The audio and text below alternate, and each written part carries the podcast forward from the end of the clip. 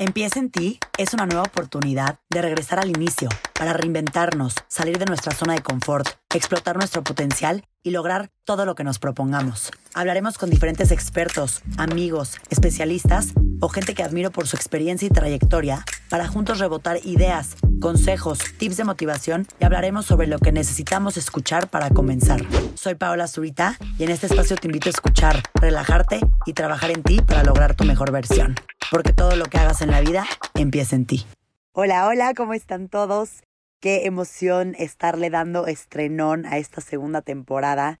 A pesar de que solo fue una semanita de descanso, sentí que fue una eternidad.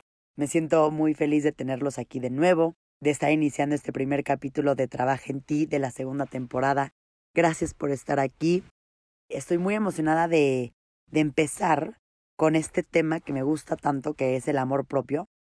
Como lo platicaba ayer con, con Pau, amarnos es sentirnos bien con nosotros mismos, es salir de nuestra zona de confort, pero buscar nuestra mejor versión, y esa mejor versión la decides tú. Esto significa hacer todo para lograr estar en paz y a gusto con lo que somos.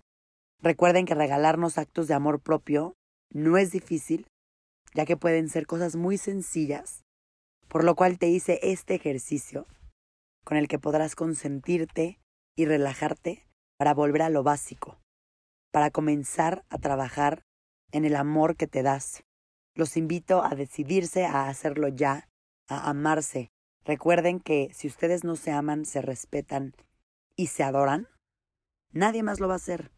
Dense ese espacio y ese momento de regalarse cosas, momentos, vivencias que los hagan felices, y al final consiéntete que tú eres tu proyecto más grande. Para realizar el ejercicio de hoy necesitas, como siempre, tu libreta o cuaderno especial que tienes para trabajar en ti, una pluma o un lápiz y más o menos 30 minutos de tu tiempo. Consejo número uno.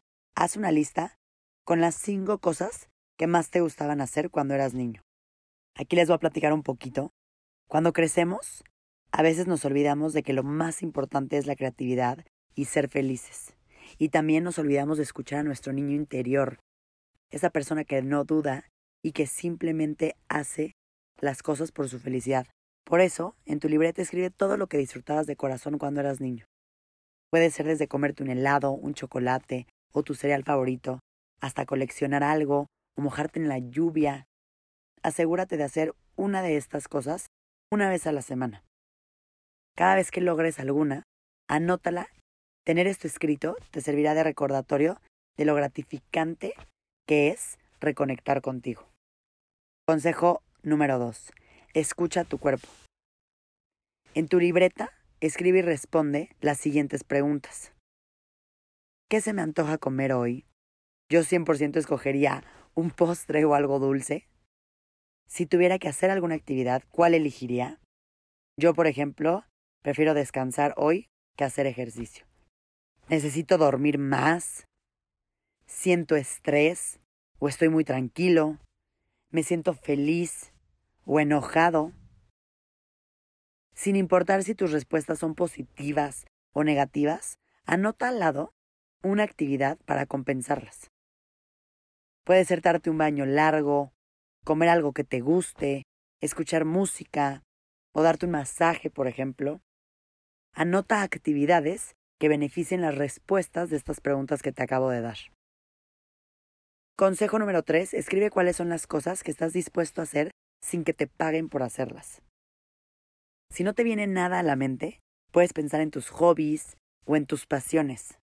Hacer esta parte del ejercicio te permitirá darte cuenta si realmente amas tus actividades diarias, si realmente amas tu trabajo, lo que estás estudiando, te va a ayudar a saber si lo que estás viviendo y lo que estás haciendo en este momento realmente te hace feliz.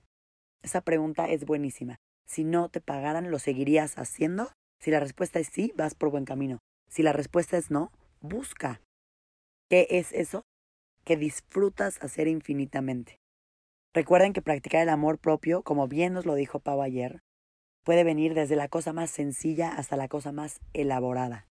El darnos esos espacios de amor, de consentirnos, de paz, de tranquilidad, son actos de amor propio para nosotros mismos.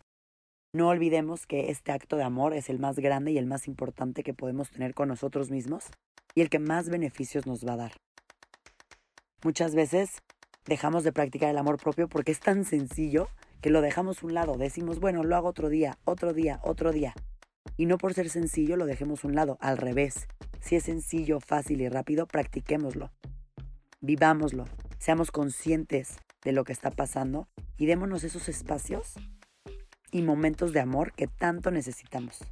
Recuerda siempre amarte tú primero antes que todos los demás. Ámate primero. Gracias por escucharme, gracias por estar en esta segunda temporada de Empieza en ti. Les agradezco infinitamente a cada uno de los que forman parte. Le dimos estrenón con un tema que creo que todos estamos muy emocionados. Espero que estos tres consejos les sirvan, que los ayuden a iniciar a practicar el amor propio y nos vemos la próxima semana.